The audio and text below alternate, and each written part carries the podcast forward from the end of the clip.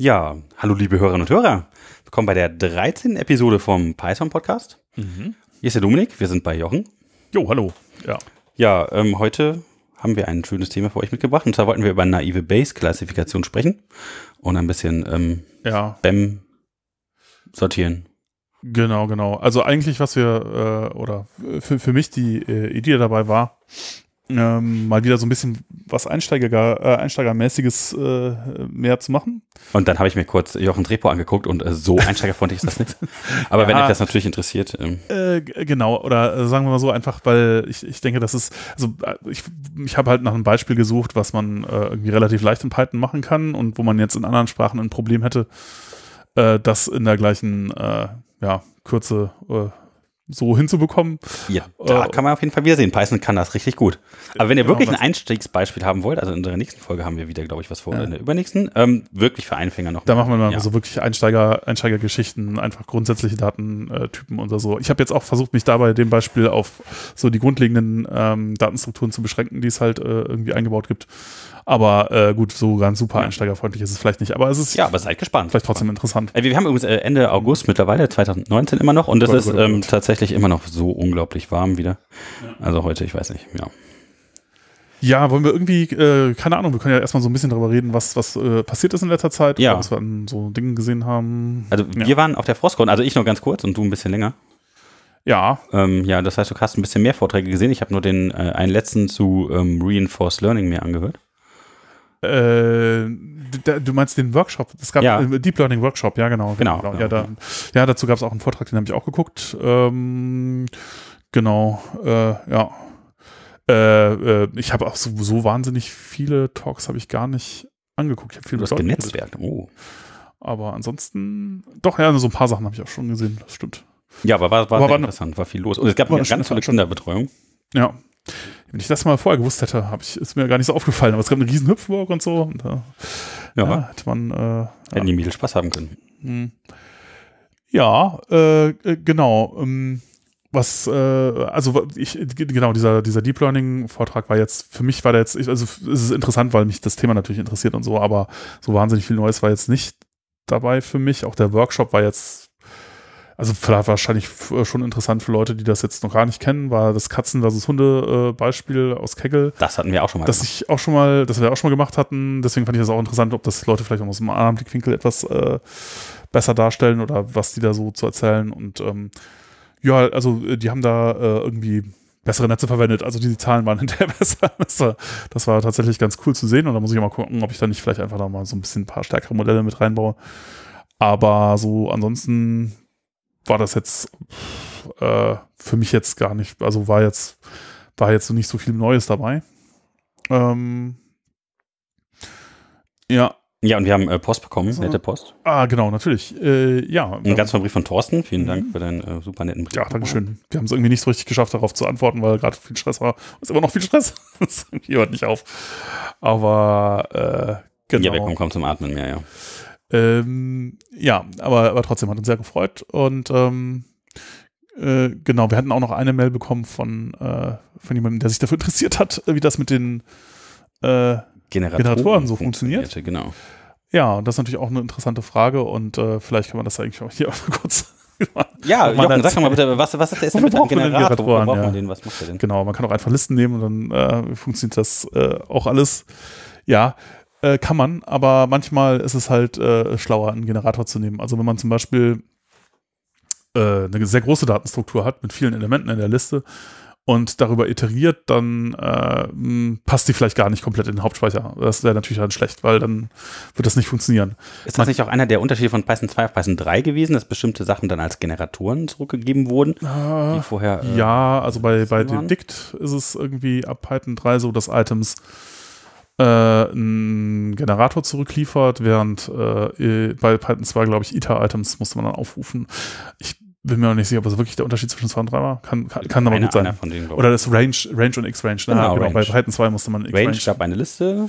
Ja, und, Ja, äh, X-Range dann den Generator und jetzt mittlerweile ist es halt so, dass Range einen Generator zurückgibt, was ja halt auch irgendwie sinnvoller ist, weil äh, wenn man Range äh, irgendwie äh, ich weiß nicht, wie, wie groß die Zahl sein muss, die man in Range reinsteckt, damit äh, äh, man den Hauptspeicher dann platt macht und das Programm sofort äh, beendet wird vom Kernel. Ähm, wahrscheinlich muss man eine große Zahl nehmen, aber dann ist halt, das ist so ein bisschen frustrierendes Erlebnis vielleicht, wenn dann einfach gar nichts mehr geht. Ja. ja, aber genau, was ist überhaupt ein Generator? Also eine Liste, ähm, mhm wissen ja vielleicht, da ist irgendwie eine kleine Datenstruktur, wo verschiedene Elemente drinstehen, über die man äh, sowas kann wie iterieren. Das heißt, man geht über jedes einzelne Listenelement durch und äh, kann dann damit Dinge anstellen. Ja, der, der, große Unterschied ist im Grunde, dass die Liste halt schon fertig ist. Also alle Elemente der Liste sind halt da schon drin und das Ding ist irgendwie eine Datenstruktur, die im Hauptspeicher liegt. Bei dem Generator ist es so, dass, äh, wenn man darüber iteriert, halt immer das Objekt gefragt wird, was ist denn das nächste Element sozusagen gibt man das nächste Ding oder so und intern sieht das dann halt so aus, dass eine Funktion meistens dann irgendwas raus yieldet.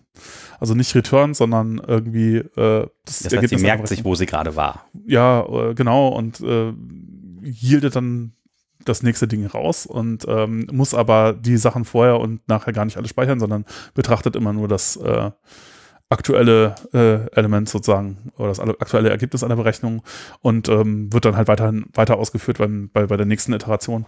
Also äh, das heißt, man kann halt über eine, eben, wenn man das Beispiel Range nimmt, äh, äh eine Liste von, weiß ich nicht, einer Billion Zahlen iterieren, ohne diese Liste der Billionen Zahlen jemals irgendwo tatsächlich halten zu müssen. Aber es könnte an einer Stelle ein bisschen länger dauern, das zu berechnen, diesen einen Schritt zu gehen, was wahrscheinlich relativ marginal ist bei der CPU, aber ja, ähm, in der, die Liste würde sonst im Speicher schon komplett liegen. Genau. Bei einer Liste, ja. Uh, der also, Generator hat dann viel weniger Speicher, den er verbraucht, gerade bei so großen Datenmengen. Genau. Und ähm, ja, also ist halt entsprechend auch schneller. Ja. Äh, Warum ist denn der Generator so viel schneller als die Liste?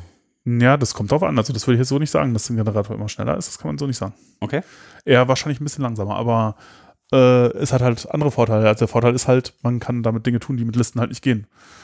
Und ähm, ja, äh, also äh, auch wenn man jetzt irgendwie zum Beispiel Files passt oder so, man möchte halt möglicherweise, also das ist vielleicht aber auch so ein Beispiel für, äh, du kannst natürlich irgendwie, wenn du ein großes XML-Dokument äh, beispielsweise hast, auch das Ding komplett äh, in den Hauptspeicher parsen als Datenstruktur und dann damit irgendwas machen. Oder du kannst halt da Schritt für Schritt durchgehen. Und ähm, Generatoren werden halt sozusagen, also sozusagen, das wäre eine andere Möglichkeit, das zu vergleichen, ne? so irgendwie DOM, ähm, Parser versus äh, äh, Sachs Parser. Das kennt wahrscheinlich auch keiner. Was ist denn bitte ein Sachs Parser? Ach Gott, oh Gott. Ja, das, das ist das Webseiten-Strukturelement äh, von den HTML. Document Object Model, ja, genau. Ja. Ähm, also den, diesen, diesen Baum gibt es aber nicht nur jetzt bei HTML-Seiten, sondern halt, wenn du jetzt irgendwie beliebige XML-Geschichten äh, hast, äh, kann man halt auch entweder das so parsen oder sich vom Parser so zurückgeben lassen, dass man halt den kompletten Baum im Hauptspeicher hat. Was bei kleineren Sachen ja gar kein Problem ist und es ist halt ein bisschen komfortabler, weil man halt äh, irgendwie äh, da hin und her springen kann. Äh, oder aber man äh, sozusagen parst das Event basiert und lässt sich halt vom Parser Events geben, wie zum Beispiel, da kommt jetzt ein neues Element vorbei oder so. Und dafür, Hallo, muss aber das, dafür muss das Ding aber dann halt nicht komplett im Hauptspeicher liegen, sondern das wird dann halt sozusagen iterativ gepasst. Und damit kann man halt Sachen parsen, die halt so groß sind. Also man, ich meine, man braucht, wenn man das, äh, wenn man XML komplett passt, wahrscheinlich das den zwei, drei, vierfachen Speicher von dem, wie es auf der, wenn es auf der Platte liegt, äh, im Hauptspeicher. Und wenn jetzt zwei Gigabyte, äh, weiß ich nicht, Ding auf der Platte liegen hat, dann hat man unter Umständen ein Problem, weil früher war das schlimmer, früher bei 32, als 32-Bit-Systeme noch, das, äh, da, da war schnell Ende. Ein Hauptspeicher voll. ja, war halt mit oh. 3 Gigabyte, äh, 4, ja, ist halt Hauptspeicher voll. Also Nicht gut. Ohm war out of mana, ne? Ja,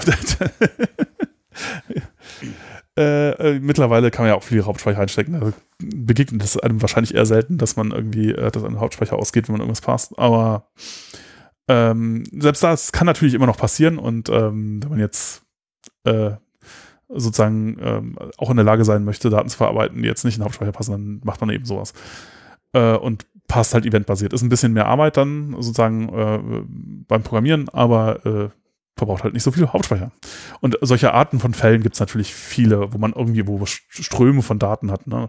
Irgendwie auch, wenn man irgendwie sich an irgendwelche APIs dranhängt und dann kriegt man halt da irgendwie Häppchen weiter irgendwelche Requests. Genau, genau. Dann äh, ja, für all diese Dinge ist es halt sehr sinnvoll und ähm, ja, man kann Generatoren halt auch äh, quasi mehr oder weniger äh, also man kann diese Funktionssyntax mit Yield verwenden oder halt äh, das ja, Iterator-Protokoll bzw. Generator-Protokoll dann halt verwenden oder man kann halt auch einfach eine äh, Generator Expression schreiben. Das ist so ähnlich wie List Comprehension, bloß halt mit runden Klammern statt Ecking und dann hat man das halt auch in einer Zeile irgendwie hingeschrieben, was halt auch unter Umständen sehr praktisch ist. Aha, das heißt also, wenn ich eine List-Komprehension äh, mit runden Klammern schreibe, habe ich automatisch einen Generator und das funktioniert ja. genauso. Ja, und wenn man jetzt noch eine andere Geschichte mit dazu nimmt, dann hat man sogar, äh, also wenn man jetzt nicht nur Sachen aus einer Funktion rausyielden kann, also sozusagen, da passiert ja folgend, äh, also wenn normalerweise eine Funktion returnt, dann ist die Funktion ja fertig. Aber wenn man ähm, etwas rausyieldet, dann wird die Funktion sozusagen nur unterbrochen, bis halt sozusagen das nächste Ergebnis daraus geholt wird. Äh, und wenn man jetzt auch noch Sachen da reinstecken kann, äh, dann äh, kann man tatsächlich so bidirektionale Kommunikation irgendwie haben. Und dann kann man sowas haben wie einen WebSocket-Server oder irgendwie einen Server, der halt Sachen annimmt und wieder Sachen zurückschickt.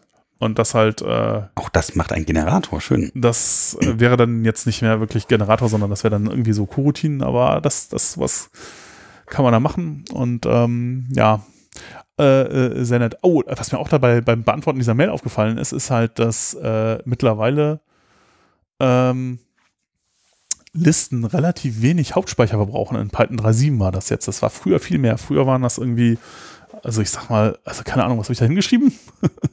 so bei 30 Byte oder so, ich weiß es nicht mehr genau. Also vielleicht auch ein bisschen weniger, müssen wir die genaue Zahl nachgucken, aber man hat halt einen gewissen Overhead dadurch, dass das halt ein Objekt ist, ein Integer-Objekt, das halt in der Liste steckt und dann braucht man halt auch noch irgendwie eben, äh, man hat halt die Referenz äh, äh auf, auf das Integer-Objekt, das Integer-Objekt braucht selber irgendwie Platz und dann hat man halt nicht das, was das Ding eigentlich brauchen würde, nämlich irgendwie 8 Byte bei einem 64-Bit. C-Programmierer werden sagen, völlig ineffektiv wollen wir. Ja, super ineffizient, sondern halt irgendwie das mal drei oder sowas. Oder vier. äh, was immer noch ganz okay ist, aber ähm, das ist, macht natürlich schon einen großen Unterschied, wenn man jetzt Listen mit äh, äh einer großen Menge von, von äh, äh ja, Zahlen im ja, gleichen ja. Datentyp hat oder so, dann denkt man sich so, naja, gut, irgendwie bekloppt. Früher eine Möglichkeit, das Array-Modul Array, äh, Array in der Standardbibliothek zu verwenden. Das macht es einfach quasi so ein Type Memory View in C. Da ist es auch, dem gibt man halt einen Typ an und dann braucht das genauso viel Platz, wie man da, wie der Typ halt braucht, nativ. Ähm, oder man nimmt dann NumPy, da geht das auch. NumPy ist natürlich jetzt nicht in der Standardbibliothek, aber ähm, so, und ähm, jetzt habe ich halt nachgeguckt, okay, wie viel wir brauchen das in der Liste? Und da war, habe ich eine irgendwie eine Liste mit 100 Millionen Dingern genommen oder so. Und das hat dann nur noch irgendwie 860, äh, knapp 68 Megabyte Hauptspeicher gebraucht auf meinem System. Und ich dachte so, huch, wie ist das? Was ist das denn? Ehrlich gesagt, ich weiß nicht genau, woran es liegt. Ich, das müsste ich vielleicht auch vielleicht bis, bis zum nächsten Mal recherchieren, woran das liegt. Aber das ist ja, das ist ja super. Also das ist viel weniger, als das früher war.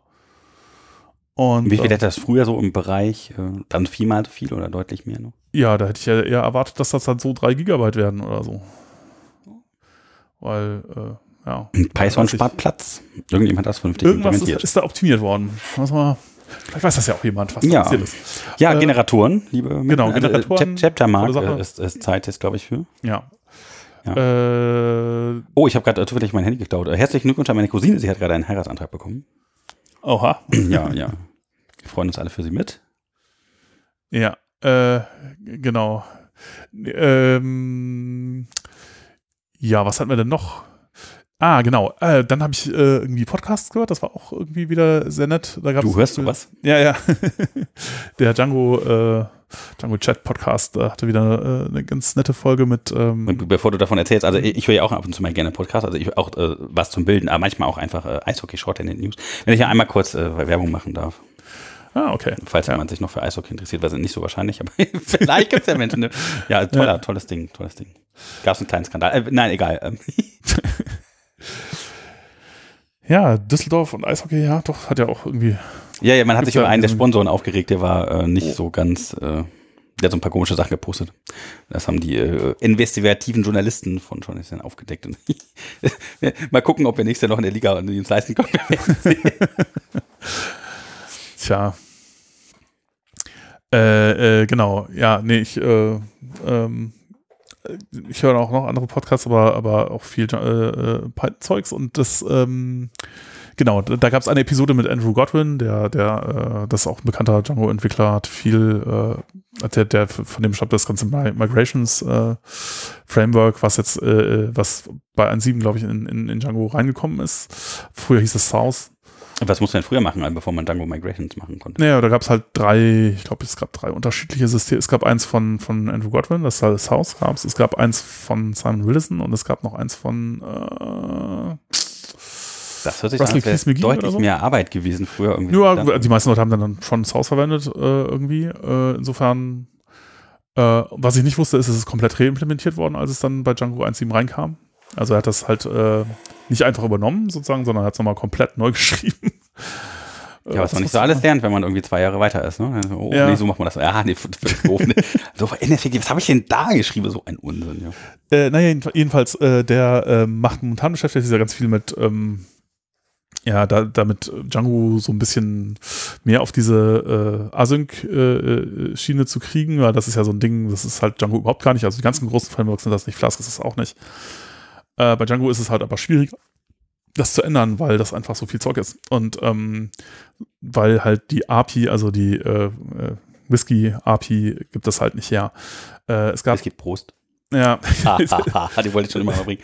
ähm, äh, er hatte da vorher ein Projekt äh, Django Channels, ähm, oder das, das gibt es natürlich immer noch. Er ist dann halt irgendwann hat die Maintenance davon abgegeben, aber äh, jetzt geht es darum, halt äh, sozusagen Django selber äh, async-fähig zu machen was halt auch eines der Ziele ist für, für jetzt Django 3 äh, irgendwie. Und ähm, er hat da irgendwie ein also Projekt, ein großes das, Projekt gestartet. Das ermöglicht ja auf einmal ungeahnte Weiten. Das wird, das wird, äh, das wird tatsächlich sehr interessant. Also äh, ich bin, ich bin schon sehr gespannt. Also das wäre natürlich, also meine Idealvorstellung auch, dass man ja, naja gut, das wird halt auch lange dauern, aber äh, dass halt alles asynchron ist von, äh, also einmal, dass man WebSocket-Geschichten halt auch direkt machen kann, dass man Clients irgendwie, wenn sich irgendwas ge äh, geändert hat, benachrichtigen kann und dass man halt auch irgendwie eine Menge Datenbankabfragen oder halt auch API-Anfragen an andere Geschichten, dass man halt sozusagen äh, Endpunkte hat, die dann wiederum andere API-Endpunkte anfragen, irgendwo anders vielleicht. Äh, und dass man das alles dann auch wieder asynchron zusammen aggregieren kann und dann nicht das synchron hintereinander machen muss, wie das momentan passiert. Und dann hat man halt irgendwie 200 Abfragen, die man irgendwo hin macht, dann hat man, macht man vielleicht 100 Statements und dann macht man irgendwie noch, fragt man noch irgendwie ein paar APIs und dann muss man halt manchmal vielleicht auch zwei oder drei Requests machen und dann äh, verbreitet man unheimlich viel Zeit dabei zu warten und das ist natürlich blöd, weil die Latenz natürlich irgendwie entscheidend ist. Und äh, wenn man das asynchron machen würde, dann müsste man halt sozusagen nur, dann würde der längst laufende äh, Request halt dann noch die Latenz bestimmen, aber äh, ja, wenn, wenn der halt auch relativ schnell wieder da ist, dann kann das, kann das relativ flott gehen. Zacki, das zacki. Das wäre sehr schön. Nicht schlecht. Ja. Äh, äh, jedenfalls, genau, der hat auch irgendwas, äh, der hat tolle Sachen erzählt, der arbeitet irgendwie bei äh, Eventbrite und also zum Beispiel eine Geschichte, wo ich dachte, so hätte ich nie gedacht, dass Leute damit Probleme kriegen können, ist, dass sie teilweise sehr schnell äh, darauf reagieren müssen, wenn sich irgendwie Traffic Traffic ändert bei ihnen. Manchmal kommen so kriegen sie sehr kurz Bescheid gesagt und dann sehr, sehr viel Traffic. 300.000 Leute wollen in den nächsten 15 Was, Sekunden unseren Service. Ja. Und dann müssen sie halt entsprechend Maschinen hochfahren oder, oder, oder zumindest irgendwie neue Applikationsserver oder so für eine bestimmte Geschichte. Und äh, sie haben das Problem, dass Django bei ihnen sehr langsam mittlerweile startet. Also das ist halt auch so ein äh, Eventbrite hat irgendwie so eine, knapp über eine Million Zeilen Python-Code. In Django. Und ist ein Django-Projekt, ja. Äh, und ähm, das startet relativ langsam. Also äh, Website kennt ihr doch, oder? Ja, ja, kennt ihr. Ja, ist, denke ich, auch äh, bekannte Geschichte. Und äh, das Ding braucht halt mindestens 30 Sekunden zum Starten, weil das einfach so lange dauert, bis die ganzen Imports aufgelöst sind. Also, oh Gott, oh Gott, oh Gott, ja. Da musst du 30 Sekunden vorher wissen, was passiert. Hm. ja, und dann, das, da kommt das, ein Sturm. Das, das, Problem, das, Problem ist, du kannst es halt nicht optimieren. Es ist halt, äh, wenn die Imports so lange dauern, dann dauert es halt so lange, da kannst du nicht viel machen. Das ist natürlich schon bitter. Ja, man müsste welche rausschmeißen eigentlich, ne? Ja, aber. Äh, dann geht Funktionalität verloren. genau. Äh, das geht ja auch nicht. Äh, ja. Hm. Also hoffentlich, äh, also ja, muss man schon sagen, so, das, äh, hm. ja, vielleicht ist dann doch irgendwie an der Zeit, dann mal so den Ausmisten. Monolith, äh, äh, monolithischen Ansatz irgendwie. äh, was es gibt ja mehrere, mehrere Optionen, wie man sowas aus, ausmisten kann. Ne? Irgendwo ab und zu mal ein paar Sachen abfackeln, gucken, was noch stehen bleibt. Oder ja. äh, mal wirklich mühevoll rangehen, alles neu umsortieren. Ne? Das ist halt die Frage, wie lange dauert so ein Refactoring, wenn du dann komplett auf. Ja, aber du kannst, du kannst nicht viel machen. Also Refactoring hilft dir auch nicht. Ja, aber alle Features erstmal rausschmeißen. Ja, gut, okay, die ganzen Features streichen, aber das ist natürlich. Ja, aber du könntest ja zum Beispiel, kannst du nicht sowas machen wie Features nur dann laden, wenn du sie wirklich brauchst? Und dann dafür irgendwelche extra Requests machen, weil die ganzen Basissachen nee. vielleicht brauchen die gar nicht. Ja, also bei, bei Django ist es so, da werden deine installed Apps, die werden alle importiert da. Und du kannst das, soweit ich weiß, auch später nicht ändern. Du kannst nicht sagen, jetzt irgendwas in den Installed Apps hinzufügen, dynamisch. Also wahrscheinlich geht es schon, doch. Wenn man, das, wenn man sich da genug Mühe gibt, dann kriegt man das wahrscheinlich hin. Aber das ist so nicht, sondern das passiert beim Starten. Da wird gehen, genau, wenn die ganzen Installed Apps gehen, dann geht, man durch und importiert die ganzen Dinger. Hm. Ja, falls uns jetzt noch jemand zuhört, der wollte. Achso, ja genau. Äh, Moment, wir sind noch nicht ganz, ganz durch mit den äh, äh, Geschichten. Äh, was haben wir denn, äh, was haben wir denn noch? Ähm, nee, oder sind wir doch durch? Hattest du noch irgendwas? Nö, gerade für jetzt. Alles klar, okay, dann haben wir doch, sind wir doch mit dem News-Teil durch. Alles klar. Ja, ja, ja. Okay. Mhm. Dann mache ich hier mal eine Kapitelmarke zu, äh, ähm, ja, zum eigentlichen Thema. Und ähm, ja, wir wollten natürlich jetzt erklären, was Naive Base denn ist. Was macht das denn? Wofür braucht man das denn? Und ähm, das, erstmal ist das, das ja erstmal, glaube ich, so eine Beschreibung einfach nur für so ein statistisches. Ja, äh, also die Base, Base Riegel äh, kennt man ja vielleicht. Äh, kennt man das? Ja, warte, lass mich mal nachgucken, wie die geht. Ja, das geht ja also relativ um, wichtig, bedingte Wahrscheinlichkeiten und äh, wie man bedingte Wahrscheinlichkeiten von Ereignissen berechnet, ja. die in der Zukunft stattfinden oder anhand dessen von der Eintrittswahrscheinlichkeit, die in der Vergangenheit, die man schon kannte von ähnlichen Dingen. Und ja, dann kann man die miteinander kombinieren. Also Base, Base Theorem ist eigentlich einfach Wir gucken jetzt nicht wirklich bei Wikipedia nach und lesen Nein? Wikipedia vor, oder? Dachte ich. Tun wir das? okay, wir tun das. Das gepetzt, Mist. ah, naja, äh, äh, also ja, im Grunde ist das einfach nur eine äh, Möglichkeit, wie man halt äh, sozusagen ja die Wahrscheinlichkeiten umdrehen kann. Also man, man äh, weiß halt die Wahrscheinlichkeit äh, von, von B, äh, wenn A, ja, und jetzt möchte man das irgendwie umdrehen und dafür gibt es halt diese Regel, die das dann sagt, wie das geht. Ja, also nur mal als Beispiel, was kann man das dann, also ihr habt jetzt ein Kartenspiel oder sowas, ja, die Wahrscheinlichkeit dafür, dass er einen König zieht, irgendwie, wie viel ist das denn, äh, 4, 2, 5 oder so, ne? Ähm, und dann willst du halt wissen, wie hoch die Wahrscheinlichkeit ist, dass du ein Bild siehst. Und dann hast du wie viel? Äh, drei mal vier, zwei. Ähm, und dann kannst du dir überlegen, äh, ja, die Wahrscheinlichkeit, dass so ein König ist, ein Bild ist. Ja, dann hast du die Wahrscheinlichkeit, die Wahrscheinlichkeit, dass ein Bild ist, und dann bedingt, dass ein König ist und andersrum. Ja. Weil die Wahrscheinlichkeit, dass es ein Bild ist, und, dann mhm. der Bedingung, dass ein König ist, ist halt eins, weil jeder König ein Bild ist. Und andersrum kannst du dann halt ausrechnen, was kommt denn da raus. Ja, also. Verknüpfst du halt die beiden Wahrscheinlichkeiten mit den Ereignissen und so kann man ein bisschen in die Zukunft schauen. Das ist ja das, was die Statistiker so gerne tun mit der. Ja, ja. Darüber reibeln. Hm. Genau. Ja, wir haben eine Eintrittswahrscheinlichkeit, die wollen wir gerne bestimmen anhand von ja, Features. Und das ist ja das, was uns dann hinterher dann in diesem Machine Learning-Ding, glaube ich, am meisten interessiert. Ja. Wie man aus diesem einfachen Beispiel äh, von Feature-Dingern. Ich glaube, wir haben gesagt, wir machen das anhand diesem Spam-Beispiel. Das heißt, es geht darum, ja. glaube ich, welche Worte äh, da. Genau, im, im, Grunde sind halt die, äh, was man, was man halt weiß, ist äh, sozusagen die Wahrscheinlichkeit, äh, äh, dass wenn man bestimmte Worte sieht, ob das jetzt Spam ist oder nicht, man möchte es halt umdrehen. Man möchte halt sagen können, äh, ja, was, wenn ich jetzt diese Nachricht mit den Worten gesehen habe, welche Wahrscheinlichkeit habe ich denn jetzt? Ja, das, das, das, das, das Gute an, an, deswegen ist das ja auch naiv, weil mhm. ähm, man tut so, als wären die unabhängig voneinander, als wäre ja. ein Wort entweder Spam oder nicht. Ähm, genau, und das ist es natürlich nicht so richtig. Das stimmt nicht. Äh, man darf das nicht einfach so alles aufmultiplizieren. Aber. Man kann auch Idiot Base sagen oder so. Ja. Aber, ja. ähm, ja, aber es funktioniert aber tatsächlich funktioniert relativ trotzdem gut. Ja. irgendwie halbwegs. Äh, genau, es ist ja auch äh, irgendwie äh, sozusagen der erste funktionierende Ansatz gewesen, um irgendwie mit diesem Spam-Ding fertig zu werden. Ähm, 2004 äh, Programm Plan for Spam. Ähm, ich habe das jetzt ehrlich gesagt gar nicht so deswegen gewählt, weil das für Masch Machine Learning so eine interessante Geschichte ist, weil eigentlich ist es das nicht. Das verwendet man eher, ja. Also ja, also so Bildklassifikation, so einfache Dinge. Ja, nein, nee. bist du drauf, nicht? Nein. Ist mein Gesicht drauf, nicht? Drauf kann ich nicht, kann ich nicht mit Base machen? Mm, nee, da wird es wahrscheinlich eher, das wird schon nicht mehr gehen. Ähm, aber äh, oh. es ist trotzdem interessant. Und zwar, also ich habe das vor allen Dingen deswegen äh, mir jetzt nochmal angeguckt, beziehungsweise überlegt, dass es das ein gutes Beispiel wäre, weil ähm, ich ein Beispiel haben wollte für etwas, was man in Pure Python sozusagen machen kann.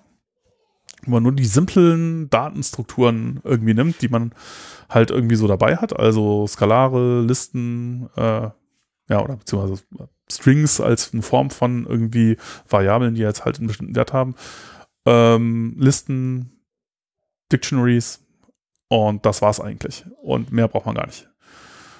Und halt hat man halt dann noch Funktionen, die man irgendwie aufruft und äh, das war's. Und das Also ist halt. ihr, ihr, ihr seht, wir sind Mhm. bei einer totalen Einsteigerfolge angekommen. Ja, eigentlich schon. also das ist halt das, äh, das, das Interessante, dass man damit halt so wahnsinnig viel machen kann. Äh, und das ist halt etwas, was ich gerne irgendwie vermitteln würde.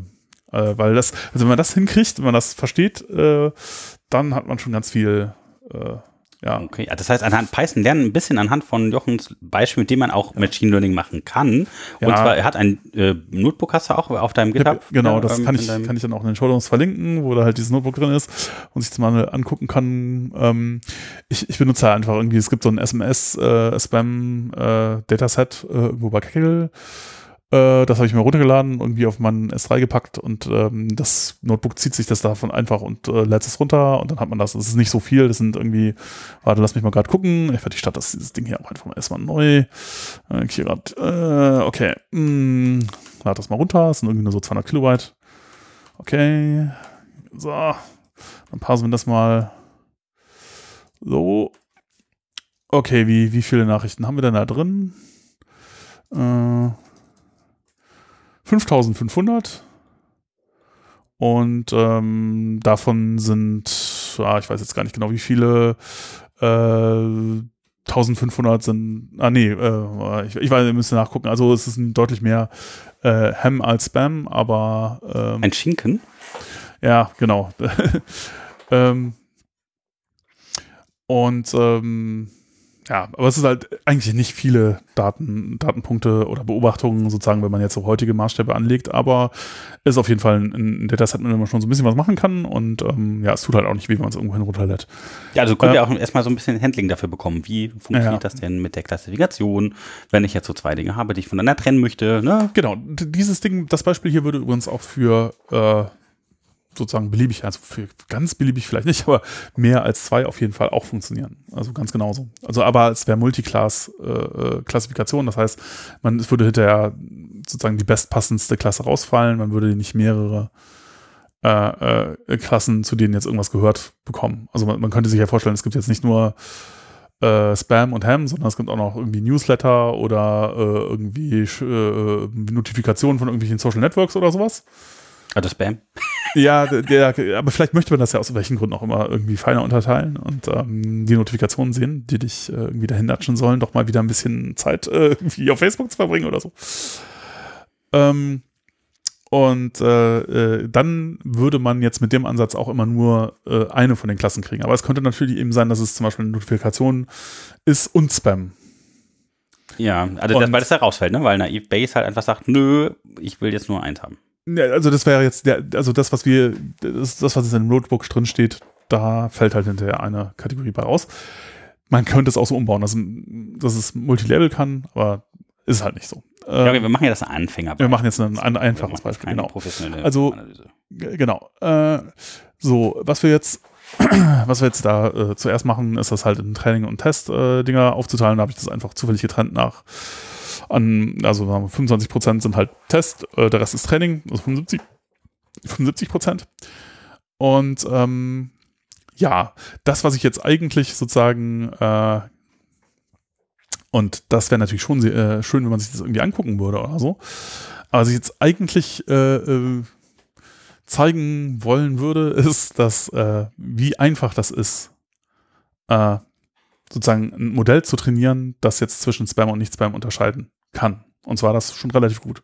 Also indem es einfach die bedingte Wahrscheinlichkeit vorhersagt, dass es äh, Wörter enthält, die Spam sind, unter der Bedingung äh, könnte Spam sein. Ja. Ja. Ich kann ja mal kurz versuchen, mit Worten zu beschreiben, wie dieser Trainingsprozess äh, aussieht. Und der ist halt, man äh, geht jetzt über alle äh, Dokumente, die entweder Spam oder Ham sind, drüber. Die in den Trainingsdaten steht ja dran, ob es Und Spam guckt, ist ob. Penis drin steht. Ja, genau, teilt äh, das teilt äh, irgendwie eine, diese SMS halt auf in die Wörter, aus denen sie besteht. Äh, und dann kommt man in alle, also man hat ja Trainingsdaten, wo halt mhm. drin steht, dass es Spam ist oder das nicht Spam genau. ist. Und wenn man jetzt sagt, okay, in denen, wo Spam ist, kommt 50 mal Penis vor und in wo nicht Spam ist, kommt nur einmal Penis vor, dann hat man so eine bedingte Wahrscheinlichkeit. Aber die Wahrscheinlichkeit, dass Penis vorkommt und es kein Spam ist und die Wahrscheinlichkeit, dass Penis drin vorkommt und es Spam ist. Und daraus hat man jetzt so nach Base so eine kombinatorische Möglichkeit, sich das rauszurechnen. Genau, man hat jetzt für jedes einzelne Wort eine Wahrscheinlichkeit dafür, dass dieses Wort irgendwie in dieser Kategorie vorkommt. Genau. Sozusagen, das ist einfach die Frequenz von dem Wort in der Kategorie. Also wenn halt, äh, äh, ähm, ja, ähm, also man muss das natürlich immer noch eben teilen durch die Anzahl der Worte, die überhaupt äh, irgendwie in der Kategorie vorgekommen sind. Deswegen muss man sich das halt auch noch merken. Also was man tut, ist, man geht halt über alle Dokumente, merkt sich, okay, äh, wie viel äh, Wörter habe ich denn jetzt bisher gesehen für die ähm, Klasse Spam oder Ham und äh, zählt das dann halt hoch, je nachdem, ob das. Ja, haben wir heute schon mal Penis gesagt? Entschuldigung, ich bin weiter, ich mal albern. Oh, wir fliegen bei iTunes raus, Mann. ah, oh, wir sind auf iTunes? Ja. Na gut. Keine Ahnung, nee, ich glaube nicht, aber. Nehmen wir äh, Viagra. das könnte eine sehr gefährliche Folge werden. Wir lesen keine Spam-Geschichten äh, vor. Na gut. Auch wenn wir damit reich werden könnten. Reich werden? Ich will ein nee, das ist ein altes, altes Dataset mit SMS-Spam. Das, äh, das okay, wir, wir, wir denken euch gerade ab davon. Äh, ja, ja. also äh, das, das, was eigentlich, äh, was man da eigentlich macht, ist, man geht halt über alle Wörter drüber und merkt sich halt sozusagen für äh, das entsprechende Label, was man gerade gesehen hat, äh, irgendwie ja, man, man hat jetzt, also man zählt da halt hoch, wie viele Wörter hat man in dieser Kategorie überhaupt gesehen. Und man äh, zählt jetzt sozusagen noch hoch quasi, welche Worte man wie oft gesehen hat in welcher Kategorie. Und dann kann man hinterher sagen, okay, wenn ich jetzt ähm, eben äh, in der Kategorie äh, Spam äh, zehnmal Penis gesehen habe und ich habe insgesamt 1000 äh, äh, Wörter gesehen, unterschiedliche Wörter, dann ist die Wahrscheinlichkeit, äh, dass es Spam ist, wenn ich jetzt äh, das Wort Penis sehe, ist es halt, was ist das dann, ein Prozent oder sowas. Ich habe jetzt nicht genau mitgerechnet, aber. Ähm, ja, äh, es ist immer blöd, sowas. Äh, also, äh, genau. Äh, und das macht man jetzt, äh, also nochmal, ich gehe einfach jetzt, verdammt, das ist gar nicht so einfach. Das, also die, die Trainingsfunktion äh, ist einfach nur, ja, man geht über alle Dokumente drüber, zählt für das Label halt hoch, wie viele Dokumente man, ähm, ach Quatsch, jetzt habe ich das auch noch falsch erklärt. Hm. Ja, da musst du nochmal von vorne anfangen. Ja, äh, was man eigentlich. Wusstest du, dass einfach das, Pfarrer war? ja, ja, natürlich. Landpfarrer. Ja. Das ist eine, das ist eine, äh, dazu kann ich was erzählen. David West habe ich ja offenbar keine Ahnung von, aber äh, nee, das ist eine ganz, ganz, äh, ganz, das ist eine ultra interessante Geschichte. Ähm, dass in, ähm, also im, äh, in England äh, gab es halt diese Kaste der Landfahrer, die waren reich dass äh, wenn man, wenn man zum Beispiel, na, wie heißt das? Ähm, ein, eine Abtei, ein Gutshof. Naja. Ähm, Priorei, worum geht? Wie hieß, äh, äh, wie hieß dieses Buch nochmal? Na, äh, Pride and Prejudice. Aha, genau. Aha. Also ihr fragt so irgendwie, ja, das spielt ja so ein bisschen äh, meine Leute adelig und so. Ja, mhm. ja äh, eigentlich ein gutes Buch, kann ich empfehlen. Ähm, und dann, dann, kommt da plötzlich da dieser Pfarrer, wie, wie kann das sein? Das gehört doch eigentlich gar nicht dazu. Doch, doch, doch, doch. Das war, äh, die spielten damit. Das war eine Klasse von Leuten, die relativ viel verdient haben. Für die damaligen Verhältnisse oder ja, waren halt so, äh, und äh, sie mussten praktisch nichts tun dafür. Voll gut. Ab und zu mal vor der Kanzel und herunter. Es gab sehr viele davon. und äh, das gab denen Zeit, sich mit allen möglichen abseitigen, äh, äh ihren, äh, allen, allen, alle möglichen Richtungen ihren Interessen nachzugehen. Aber das war schon ein bisschen nach Brudertag, oder? Also ich stelle mir gerade so, ja, ja, natürlich. der so also jemand aussieht wie ich mit so einem großen Fass, also am Bauch. nee, und dann ist, äh, deutlich, deutlich später. Aber äh, das, äh, also es gibt Leute, die tatsächlich ernsthaft äh, behaupten, dass das einer der Gründe dafür ist, warum es dann, äh, warum die Industrialisierung irgendwie so abgehoben hat und warum so viele coole neue Sachen da irgendwie rausgekommen sind, weil es gab halt eine Menge Leute, die hatten viel Zeit, viel Geld und echt nichts zu tun. Und mhm. dann haben die halt äh, irgendwie sich einfach da so für interessiert, was sie, was, was, ja, wie baut man eine Dampfmaschine oder ich meine, Darwin war auch so jemand, ne? Also, ähm, ja.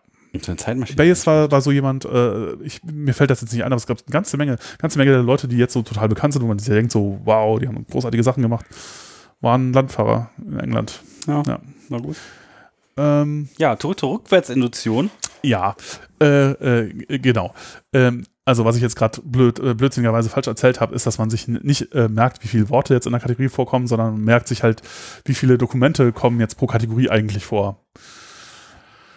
Und äh, genau, also was man sich eigentlich merkt, ist, ähm, wie viele äh, Dokumente hat man jetzt pro Kategorie gesehen und dann halt noch für jedes Wort da drin äh, sozusagen, wie oft kam denn dieses Wort in der Kategorie vor. Und dann hat man die Wahrscheinlichkeit, dass ein Wort vorgekommen ist, wie zum Beispiel ein Piep, unter der Bedingung, dass es Spam ist. Ja. Oder das Wort Piep unter der Bedingung, dass es kein Spam ist. Und das hat man zwei bedingte Wahrscheinlichkeiten. Und daraus kann man jetzt mit der allgemeinen Wahrscheinlichkeit für das Vorkommen dieses Wortes rausrechnen, wie hoch die Wahrscheinlichkeit denn sein könnte. Genau. Aber das klingt halt alles irgendwie so relativ kompliziert, wenn man es jetzt so erklärt. In Code ist das sehr wenig Zeilen. Also ja, das ist so ein bisschen Brain hin und her, ja, immer bei also. Also diese Train-Funktion, die hat halt, äh, lass mich nicht lügen, eins, zwei, drei, vier, fünf, sechs, sieben Zeilen. Das ist alles. Oh. Und Python. Die sind alle relativ kurz. Also keine von diesen äh, Zeilen äh, hat mehr, äh, hat, hat irgendwie mehr als 30 äh, äh, Characters oder sowas. Also es ist wirklich sehr, sehr einfach. Und ähm, ja, man kommt mit äh, den ganz simplen äh, irgendwie Datenstrukturen. Ich habe jetzt an der Stelle Defaults Dict genommen, weil das zum Zählen halt schöner ist, als wenn man das normale Dict nimmt. Da muss man so oft Get schreiben oder halt. Aber was ist Defaults Dict? Ach, das ist eine Bibliothek aus der Standardbibliothek. Nee, ja, es ist in der Standardbibliothek, äh, äh, genau, und zwar aus dem Collections-Modul.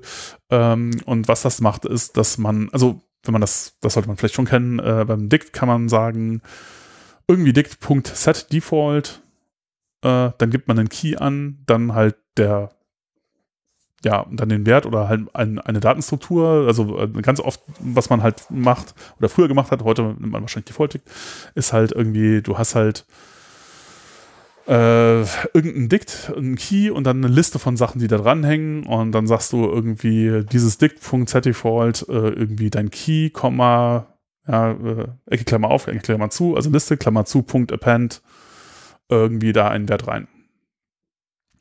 Ähm, das kann man auch machen. Man kann ähm, das auch mit Z-Default machen, aber dann ist die Zeile relativ lang und dann wird es so ein bisschen eklig. Ich hoffe, ihr habt mitgeschrieben. äh, daher Default-Dict macht das halt alles sehr viel einfacher äh, und standardisiert das sozusagen. Dann sagt man halt irgendwie, okay, wenn ich jetzt ein Default-Dict habe von List, dann macht es genau das. Und dann muss man nicht Set Default die ganze Zeit sagen, sondern normalerweise würde ja, wenn ich äh, ein Dict nehme und da einfach irgendwie einen Key reinsetze und dann dem irgendwie, dann sage append irgendwas oder so, oder dem Wert zuweise, dann kracht's halt, weil das sagt dann halt Key Error. Den Key gibt's da gar nicht.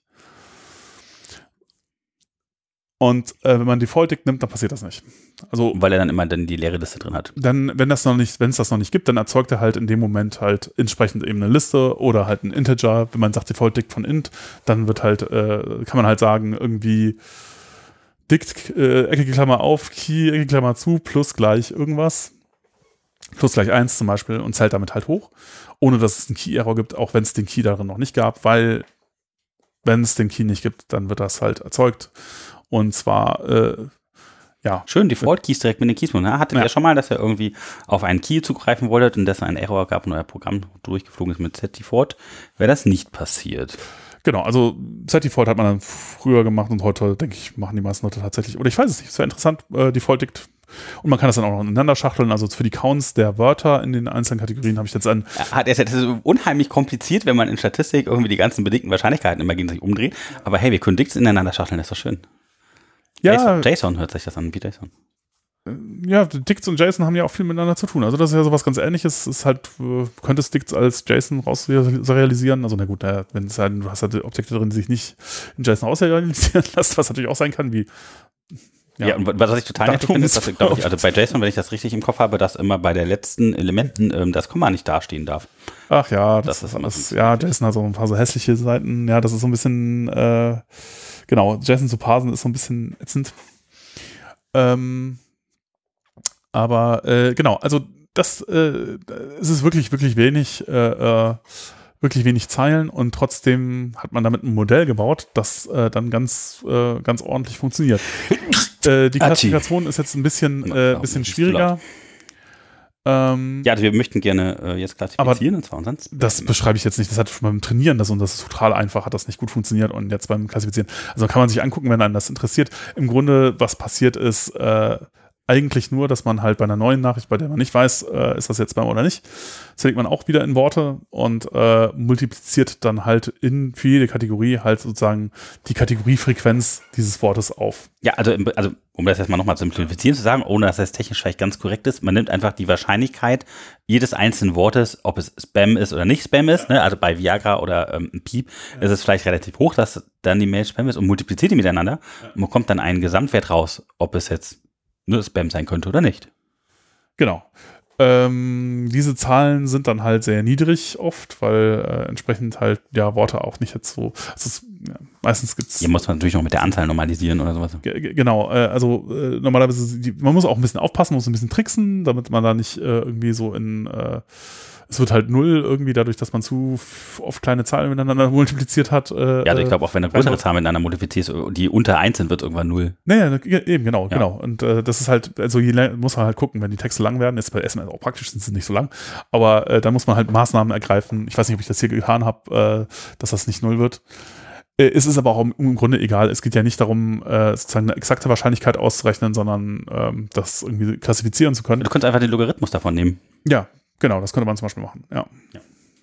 Und ähm, man, äh, was ich jetzt da gemacht habe, ist es einfach ähm, so zu normalisieren, dass halt hinterher die Summe der beiden Zahlen, die dabei rauskommen, halt wieder eins ist, sodass man das halt als Wahrscheinlichkeiten interpretieren kann. Ja, und ähm, dann wisst ihr halt, ne, dass tatsächlich so der Quotient ist Spam, ist kein Spam. Ja. Und dann habt ihr tatsächlich daraus logischerweise eure Wahrscheinlichkeit. Genau. Und das äh, funktioniert dann halt jetzt, also bei dem Dataset war das so. Und das, das Coole an der eFace ist, es funktioniert mit relativ wenig Daten, wie ihr gerade gehört habt. Und genau. Ähm, schnell sogar. Es ist, es ist sauschnell. Es ist, äh, also das ist wahrscheinlich schneller als so ziemlich alles andere. Auch deswegen, weil das halt kaum was macht, ne? Das ist halt äh, irgendwie ähm, und äh, oder ich bin, bin, mir ziemlich sicher, dass es wahrscheinlich schneller ist als die meisten anderen äh, Machine Learning Verfahren. Ähm, es ist auch schnell. Man braucht keine Spezialbibliotheken wie NumPy oder sowas. Aber ist das schon richtiges Machine Learning? Weil ja. im Prinzip rechnest du ja nur die einzelnen Wahrscheinlichkeiten ja. für die einzelnen Kategorien. Ja, aber ist es, ja. Na gut. Jetzt wissen wir, warum Statistiker sagen, haha. ja, ja, natürlich. Also, äh, sie haben ja auch so ein bisschen recht, das ist schon so. Aber ähm, trotzdem, ich meine, du kannst damit halt Sachen machen, wo äh, Statistik halt Schwierigkeiten mit hätte. Also wenn man das jetzt auf Papier äh, machen wollen würde. Was ist der Unterschied zwischen Statistik und Maschinen Learning ist, man schreibt es in einen Computer. Ja, äh, also ah. ich würde tatsächlich sagen, das ist einer der Hauptunterschiede, dass du es halt mit Computern machst und dann auch damit rumspielen kannst und während du auf bei äh, ja, klassischer Statistik irgendwie die Formeln aufschreiben musst. Genau, dann machst du es auf Papier alles und guckst halt, was ja auch viel, oft dann genauer geht. Ja, du äh, kannst dann halt dein Modell viel besser äh, irgendwie äh, bauen und so, aber und du hast halt nur wenige äh, Beispiele oft, während bei Machine Learning ist es so oft, ob das jetzt alles so genau passt oder so, das interessiert dich gar nicht, sondern es muss halt hinterher ein gutes Ergebnis dabei rauskommen, das kannst du evaluieren. Und warum das jetzt nicht funktioniert. statistische Fehlerchen machen. Ja, das kann man natürlich auch. Raus argumentiert. es geht ja nur darum, ob morgen die Wetter, Sonne scheint oder äh, ja. nicht. Ja. Ja, ja, also, also sag mal so, ja, die Kritik ist teilweise schon berechtigt, aber ähm, ähm, ja, man muss halt immer mit seinen Daten auch ein bisschen aufpassen, ne? stimmen die denn? Und das Problem bei solchen Dingen ist halt, ihr habt halt meistens Abhängigkeit zwischen den einzelnen Merkmalen irgendwie dann doch. Und ähm, ja, also nur eine Mail in den Müll zu schmeißen, weil jetzt Piep drin vorkommt, äh, ist vielleicht blöd. Vielleicht habt ihr auch eine nette Mail geschrieben von eurer äh, zukünftigen, eurem zukünftigen äh, Geliebten, der wollte euch irgendwas Nettes schreiben und dann ist er im Spam-Ordner gelandet oder sowas. Ne? Ja. Äh, äh, genau. Also, aber wenn man das jetzt evaluiert, also was dabei rauskommt, ist das schon ganz gut. Irgendwie so, pff, ja, Genauigkeit Genauigkeit ist ein bisschen irreführend, gerade wenn die äh, Klassen nicht so, wenn da nicht so viel, wenn, wenn das halt nicht gleich verteilt ist, sondern sehr unterschiedlich. Ne, kann ein, gibt's auch mal ein schönes Beispiel bei Spam, ne, wenn äh, halt irgendwie die Wahrscheinlichkeit, und das ist tatsächlich so, äh, irgendwie, ich glaube mittlerweile, man, es kann sein, dass mehr als 99% aller verschickten Mail irgendwie Spam ist. Und äh, wenn man dann einen Klassifikator macht, der einfach immer sagt, es ist Spam, dann ist er, hat er eine Accuracy von 99 na, tja, Sieht gut aus, äh, ist aber nicht wirklich sinnvoll, weil äh, das Problem ist, man kommt keine, äh, keine, keine, keine tiefere Erkenntnis. Äh, ja, kann, der guten Mails kommt noch, noch durch. Ne? Das heißt, man kriegt gar keine Mail mehr, was so ein bisschen äh, vielleicht nicht der Sinn von Mail ist. Ja, wäre kontraproduktiv tatsächlich, ja. Ja, äh, aber sehr halt in dieser, wenn man Kommst du viel Spam? ich weiß es ehrlich gesagt nicht. Ich, es kommt kaum was durch. ich habe letztens eine gekommen, die kam super durch. Das war sehr spannend. Ja, also ja, nee, ich weil also gefragt, ob ich mich nicht sofort für schnellen Text treffen möchte. Und, und noch heute. Und ähm, ich müsste auch einfach nur hier draufklicken. Wirklich, also hab, sowas habe ich noch nie bekommen. Das war das erste Mal seit, boah, bestimmt acht Jahren oder sowas, dass sowas in meinem Postfach landete einfach. Okay, ist interessant, wie sie das geschafft haben, durch die Spamfilter durchzukommen. Ich habe Aber Ahnung. Ähm, ja, ich, ich äh, Werbung, genau, ich weiß, ich weiß es nicht genau. Ich gucke jetzt hier gerade mal in meinen Spam-Folder. Doch, ich, da, es kommt jeden Tag. Äh, ich weiß es jetzt nicht. Allein heute sehe ich also wahrscheinlich schon so 40, 50 Spam-Mails oder sowas. Wie viele E-Mails bekommst du eigentlich jeden Tag? Ich habe das irgendwann mal komplett raussortiert und ähm, Ich weiß es nicht. Ich, äh, meine Inbox hier hat gerade so 5600 ungelesene Mails. Hm, boah, ich habe von 10.000 reduziert. Ich bekomme boah, relativ schnell voll, aber so ah, 100, 200 Stück bleibt dabei. Ich habe ja auch die ganzen. News, alle deabonniert, alles rausgekickt, alles gelöscht. Wollte ich alles nicht mehr haben. Alle Dokus, nö. ja, also dieses, äh, ja, also, ja, Mail ist problematisch. Ich bekomme natürlich jeden Tag immer äh, zehnmal Fanpost von, von Hörern von diesen unseren von wunderschönen Podcast. Ja, ne, da, da geht's gerade noch. So, da könnte, das ist okay. Also, wenn es ihr möchtet, schreibt uns an hallo Ja, ja, ist schon Podcast. Äh, ich, es gibt ja auch keine, ist das Blöde ist halt irgendwie, es, es gibt ja auch keine Lösung. Natürlich kann man sagen, man nimmt einfach keine Mail mehr an oder man äh, liest das nicht oder so. Das ist auch. Also ihr könntet mal einen Test machen. Ihr könntet äh, Piep in das nächste äh, E-Mail, Fan-E-Mail an uns schreiben. Also einmal das Wort und mal gucken, ob es bei uns im Filter landet. Also wir sehen das auch. Also ich gucke zumindest in den Filter ab und zu mal rein. Du auch? Also ich schon. Ich ich kann. ver verlasse mich darauf, dass das irgendwie funktioniert. Okay. Und dass Leute, wenn es irgendwas Wichtiges war, dann halt andere Wege versuchen, mich zu erreichen. Äh, Naja, also glaubt doch wirklich an einen Hörer, wenn er un- uns nee, das kann vergeblich sein. Das, versucht, dann halt, eine, das eine ist dann halt einfach Ja, das, Ja, das funktioniert leider nicht. Ne? Ja, ja, ja, ja. Aber ähm, genau, also äh, äh, was ich, was ich halt an dieser, dieser Geschichte hier äh, schick finde, ist, ähm, also man kann halt mit wenigen Zeilen Python kann man halt einen äh, Knife Base Classifier schreiben, der schnell ist, der äh, relativ genau funktioniert. Man würde das jetzt nicht wirklich verwenden, wenn man tatsächlich in Spam Wie groß war jetzt nochmal der Trainingsdatensatz? 5000 hast du gesagt? 5500 äh. Vorkategorisierte äh, Nachrichten. Könnte man noch zusammentragen, wenn man so ein Classifier-Problem selber lösen wollen würde. Ja, ja, nein, äh, also ich meine, man würde das jetzt nicht, äh, wenn man jetzt irgendwie einen Spamfilter tatsächlich verwendet in einem Mail-Client oder so, da würde man jetzt diesen Ansatz nicht nehmen. Aber, also weil das halt nicht so genau ist. Ich habe das jetzt mal verglichen, darunter sind noch so irgendwie zwei andere Dinge. Ich habe einmal einfach nur äh, äh, lineare Support-Vektormaschine genommen, die ist halt ein Stückchen besser. Ähm, und auch nicht viel langsamer, also die ist auch sehr schnell. Und dann habe ich auch nochmal Spacey genommen mit so einem äh, 1D Convolutional Netz und das Jetzt ist unfassbar viel langsamer. Alle, alle wieder abgehängt. Ja, also der Witz ist, äh, also eigentlich natürlich nimmt man nicht Naive Base, aber es könnte Situationen geben, in denen das total sinnvoll ist, sowas zu benutzen. Wie zum Beispiel, also äh, ein Szenario wäre, du möchtest Trainingsdaten generieren Ja. und du hast jetzt, möchtest das aber im Frontend machen, so dass das halt sich für denjenigen, der das editiert, halt irgendwie äh, schnell und äh, so anfühlt, dass er damit irgendwie gut arbeiten kann. Und jetzt äh, äh, möchtest du halt nicht jedes Mal einen Request machen und irgendwie einen Server schicken, wo dann irgendwie irgendwas installiert ist mit NumPy oder so, was dann halt irgendwie äh, ordentlichen Classifier hat, äh, sondern dir ist wichtiger, dass es schnell ist. Und die letzten, das letzte Prozent Genauigkeit interessiert dich nicht. Oder das letzte Prozent F1-Wert oder so. Weil es einfach nur darum geht, möglichst schnell viele Trainingsdaten zu erzeugen. Und dich interessiert vielleicht noch, ob äh, ein Ding schwer oder leicht zu klassifizieren ist, aber nicht, ob das jetzt ganz genau stimmt oder nicht, weil es guckt ja eh jemand noch mal drauf. Und ähm, da kann halt das, äh, dieses Naive-Base-Ding könntest du auch in JavaScript problemlos implementieren. Ne, das wären ein paar Zeilen mehr, nicht viel mehr Zeilen. Und es wäre auch sauschnell in JavaScript. Und du könntest das halt im Frontend verwenden, um halt basierend, also jemand sagt, das ist Spam, das ist Spam, okay, sortiere mir nochmal um, sodass die uneindeutigen Fälle oben sind halt. Äh, und dann sortierst du nochmal, machst nochmal 20 Beispiele für die, 20 Beispiele für die Gruppe, sortierst nochmal um, dann kannst du halt wahrscheinlich tausende von Dingen in relativ wenig Zeit irgendwie labeln. Äh, und benutzt halt zum Sortieren einen Classifier, äh, der halt im, im Frontend-Code in JavaScript oder so läuft. Und für den Fall, ähm, Aber Ja. wir sind doch hier beim Python-Podcast. ja, natürlich. Also du, du kannst es halt auch in, in Python machen. Äh, TypeScript ist ja auch relativ nah dran, tatsächlich, ja. Ja, äh, aber ähm, also, sagen wir so, das ist halt ein Vorteil, den fast alle diese äh, sogenannten Skriptsprachen halt haben. Also ich finde das immer so ein bisschen, ähm, Ja, man könnte es auch direkt wieder rausrennen dann, ne? Und irgendeine Datenbank kleine äh, SQLite schreiben. Äh, irreführend, wenn die dann halt so abwehren als Skript, weil das ist halt, das ist eine große Stärke. Also du kannst halt wirklich solche Sachen, du brauchst im Grunde nur diese drei Grunddatentypen, wie eben, ja, Zahlen, Strings, äh, also Variablen, wo halt ein Ding irgendwie drin ist, äh, Listen und Dicts und kannst damit halt schon sehr, sehr viel bauen.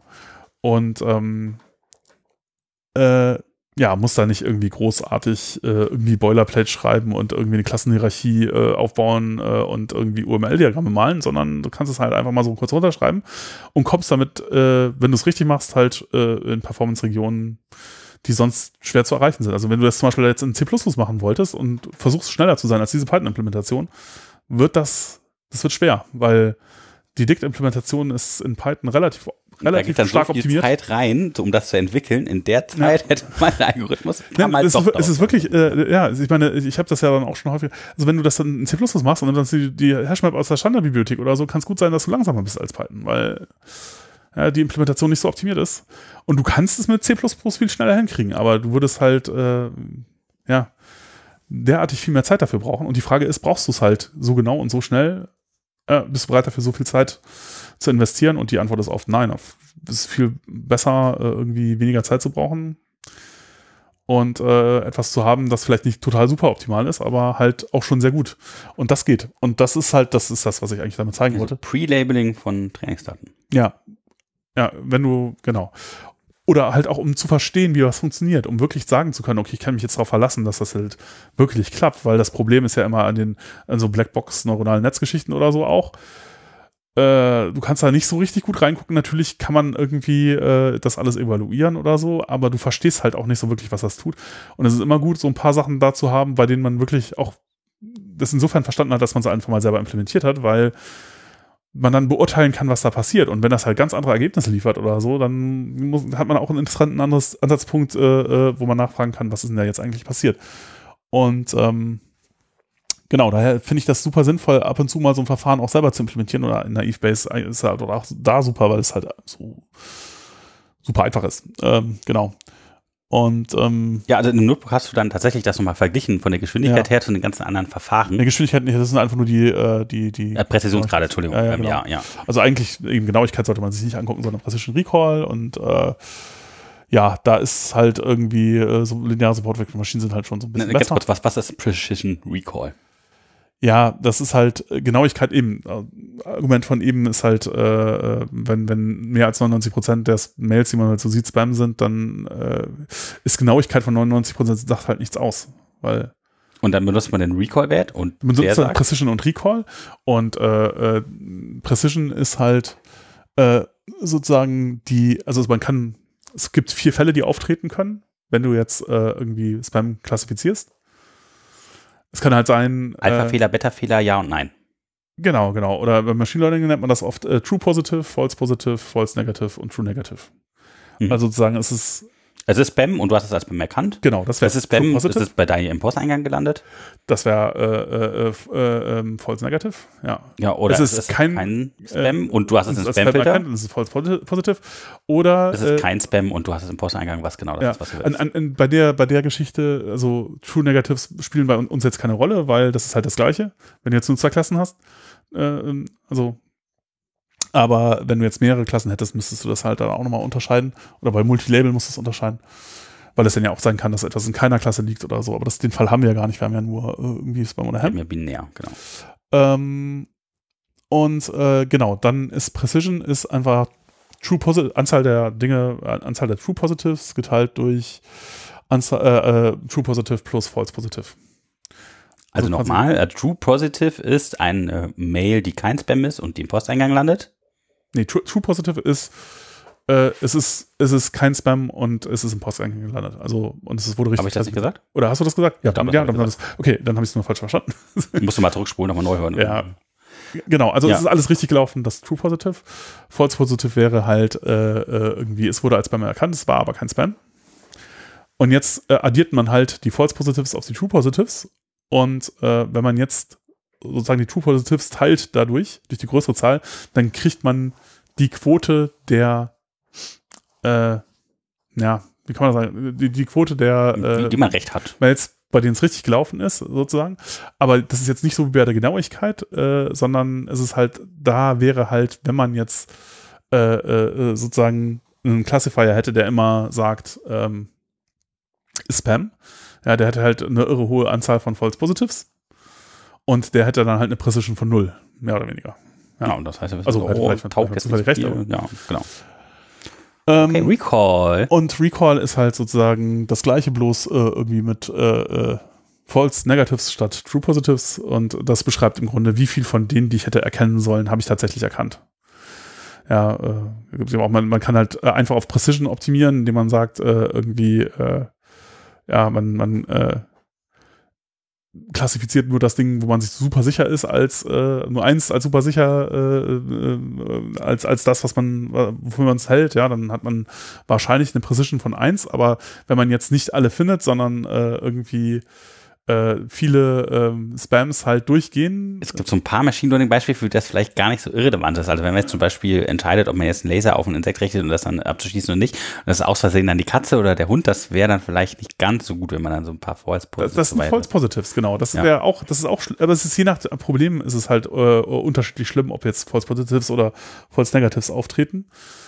Äh, ist aber beides natürlich blöd. Das sind halt einfach unterschiedliche Arten von. von ja, also im einen Fall kommt einfach die Mücke dann trotzdem rein und sticht dich und im anderen genau. Fall ist vielleicht eine Katze. Äh, genau, in dem Fall würde man wahrscheinlich eher so. False Positives versuchen wollen zu vermeiden, aber ja, es hängt halt von dem Problem ab und man kann äh, sich sozusagen meistens aussuchen, was man jetzt lieber hätte. Man kann halt das darauf heißt, optimieren. Du definierst quasi die Irrtumswahrscheinlichkeit, die du nicht unterschreiten willst und darauf optimierst du dann deinem, dein Modell. Genau, genau. Man kann sagen, also ich möchte nicht äh, dass mir so und so viel ähm, echte Mails verloren gehen. Äh, das wäre wahrscheinlich das beim Spam-Classifier. Drei klassische Grenzen, 1%, 2%, 5% oder sowas. Ja, ja also die aktuellen Geschichten sind wahrscheinlich alle noch deutlich drunter.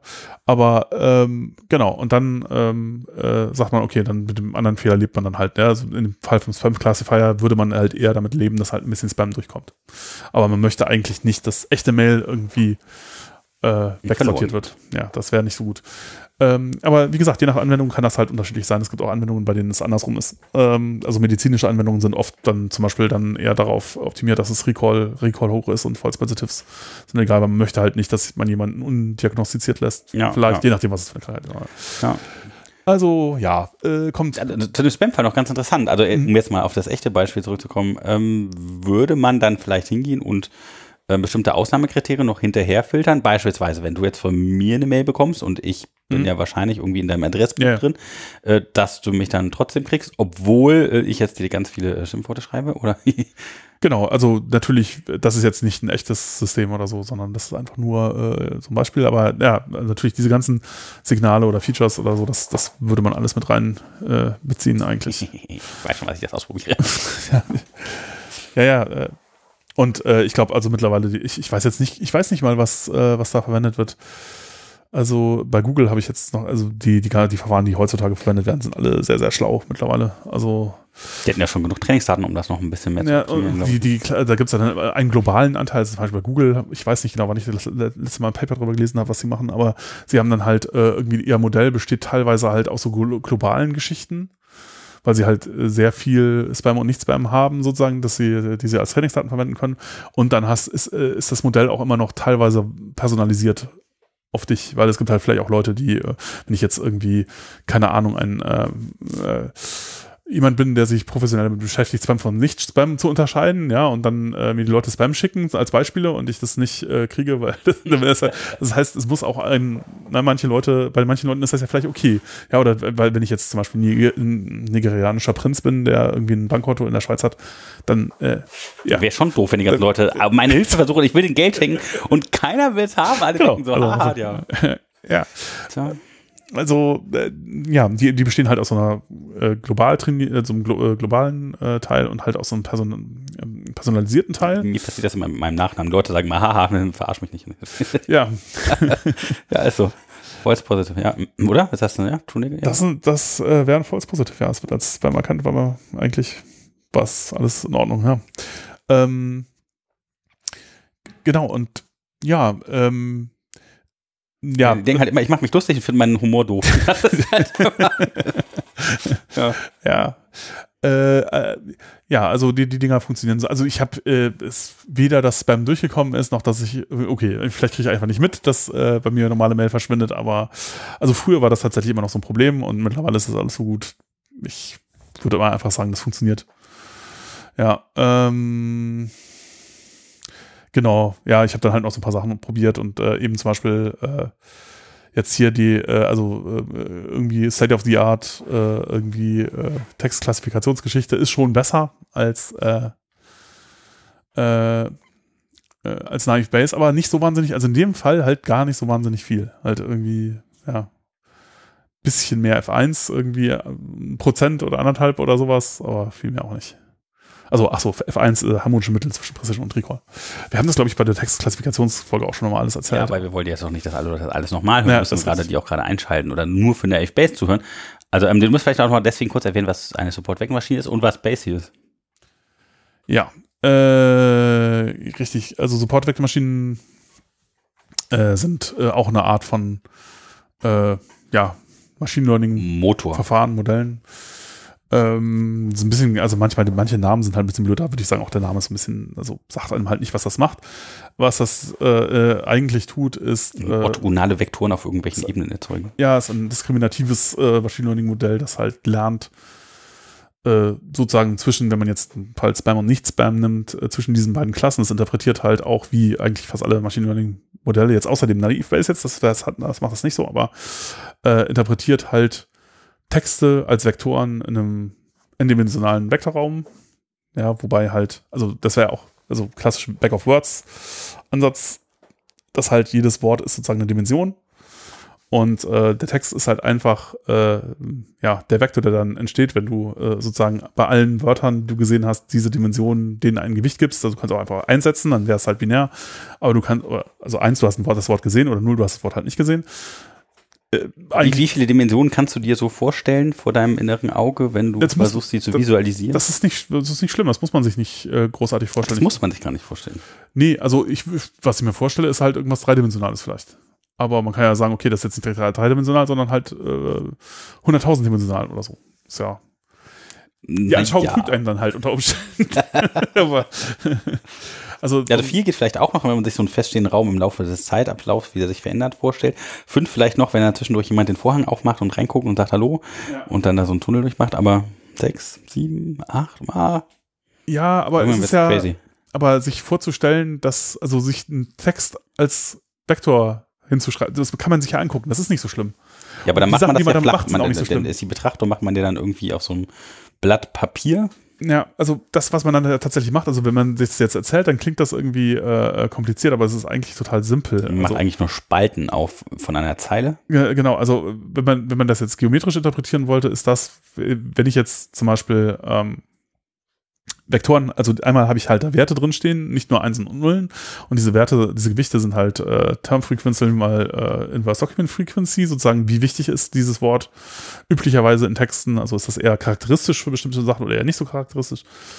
Äh, Wörter wie der, die das wären halt üblicherweise nicht, bekommen kein hohes Gewicht, weil äh, ja, kann man entweder rausfiltern oder es ist halt, weil die sind einfach nicht Ne, das, daraus kann ich jetzt nicht schließen, ob das Spam oder nicht Spam war. Während eben sowas wie Viagra oder Penis oder was auch immer, das ist wahrscheinlich, oder äh, das, das ist deutlich charakteristischer. Die werden, bekommen ein höheres Gewicht.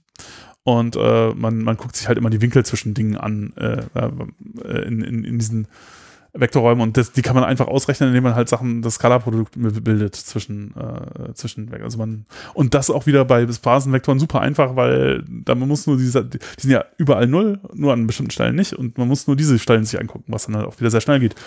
Also, was man dann letztendlich macht, ist total simpel, aber es klingt irgendwie, oh, Winkel äh, in einem 100.000 dimensionalen Raum, krass. Klingt irgendwie voll voll abgefahren. Ist aber eigentlich total einfach. Also, wenn man sich jetzt anguckt, was wirklich passiert. Und ähm, äh, also ist, da ist nichts Wildes dabei. Das, was aber jetzt die Sofortvektormaschine macht an der Stelle, ist halt, wenn man sich jetzt diese Vektoren anguckt und man hat jetzt sozusagen die Wolken an Punkten irgendwie in diesem Raum, äh, das eine Spam, das andere ist nicht Spam und dann versucht die Sofortvektormaschine eine Ebene so zwischen diese, eine unterteilende, also äh, eine separierende Hyperebene so zwischen diese beiden ähm, Klassen zu legen, dass der Abstand maximal wird zu beiden. So ein bisschen wie bei OLS, Optimal Linear Squares. Ja, äh, du meinst äh, Ordinary Least Squares? Also Register? Ordinary ist ein bisschen noch anders, ja. Ist noch ein bisschen, also, nee, das ist nicht so ganz das gleiche. Also es ist tatsächlich das Modell, äh, also die, die, die ähm, Verlustfunktion ist anders und das Modell ist auch anders. Aber ähm, weil, also das Modell, was bei der Support-Maschine, obwohl, naja, ist auch ein lineares Modell. Also insofern ist es, ja, also es gibt zwischen all diesen linearen Modellen natürlich irgendwelche Verbindungen, aber ja. Äh, also, aber dieses, dieses Margin -Maxi äh, diese Margin-Maximierung ist schon charakteristisch für äh, Support-Vector-Maschinen, beziehungsweise die Dinger werden halt auch Maximum Margin Classifier genannt. Und es gibt halt einen schönen Beweis, der sagt, äh, ja, äh, Margin-Maximierung ist halt auch, bedeutet äh, Maximierung äh, der Generalisierung beim Lernen. Und das natürlich auch eine sehr schöne Geschichte ist. Man kann es leider aus diversen technischen Gründen nicht so, also funktioniert es dann doch nicht. Und äh, aber ja, das, das äh, Problem ist vielleicht, dass man sich, wenn man sich an allen Punkten orientiert, so ein bisschen auch an den Extremwerten zu sehr entlanghaltet. Und wenn man sich mehr an dem Durchschnitt der Werte orientieren würde und da die Ebenen bildet, wäre die vielleicht ein bisschen präziser. Also da vielleicht kann man die Güte erhöhen, indem man so ein bisschen diese Randwerte so außen vor lässt. Ja, man rechnet halt eine Verlustfunktion aus das kann man ja einfach machen, die sozusagen und äh, das, das, SVM ist halt ein, ein, sozusagen ein konvexes, also das ist halt ein, ein konvexes Optimierungsproblem im Grunde und äh, der, der, das Optimierungsverfahren äh, innerhalb von der SVM löst das. Das ist halt das, was passiert. Ja, okay. Und am Schluss kommt halt das Ding raus, was tatsächlich äh, irgendwie diese beiden Teile trennt. Und zwar, und der, das den größten, die Hyperebene hat den größtmöglichen Abstand zwischen diesen beiden ja, ich glaube, da kann man vielleicht noch ein bisschen was dran drehen, indem man so diese Grundgesamtheit so ein bisschen manipuliert. Aber ja. ja. ja. Äh, also, aber sag mal so, das funktioniert halt, das funktioniert sehr gut. Ähm, es ist halt auch so, äh, irgendwie in diesen hochdimensionalen, da ist viel Platz, also geht auch, deswegen funktionieren lineare Modelle da so sehr schön, weil man kann die halt da so durchlegen. In, in, wenn das weniger dimensional wird, dann geht das halt linear nicht mehr. Dann muss das alles irgendwie gewogen sein, dann wird alles viel schwieriger. Und es könnte aber sein, dass wenn man auf einmal ganz viele komische Werte bekommt, dass man irgendwie so ein Klassifizierungsproblem hat, weil man irgendwie vielleicht noch eine Klasse hat, die man übersehen hat oder sowas.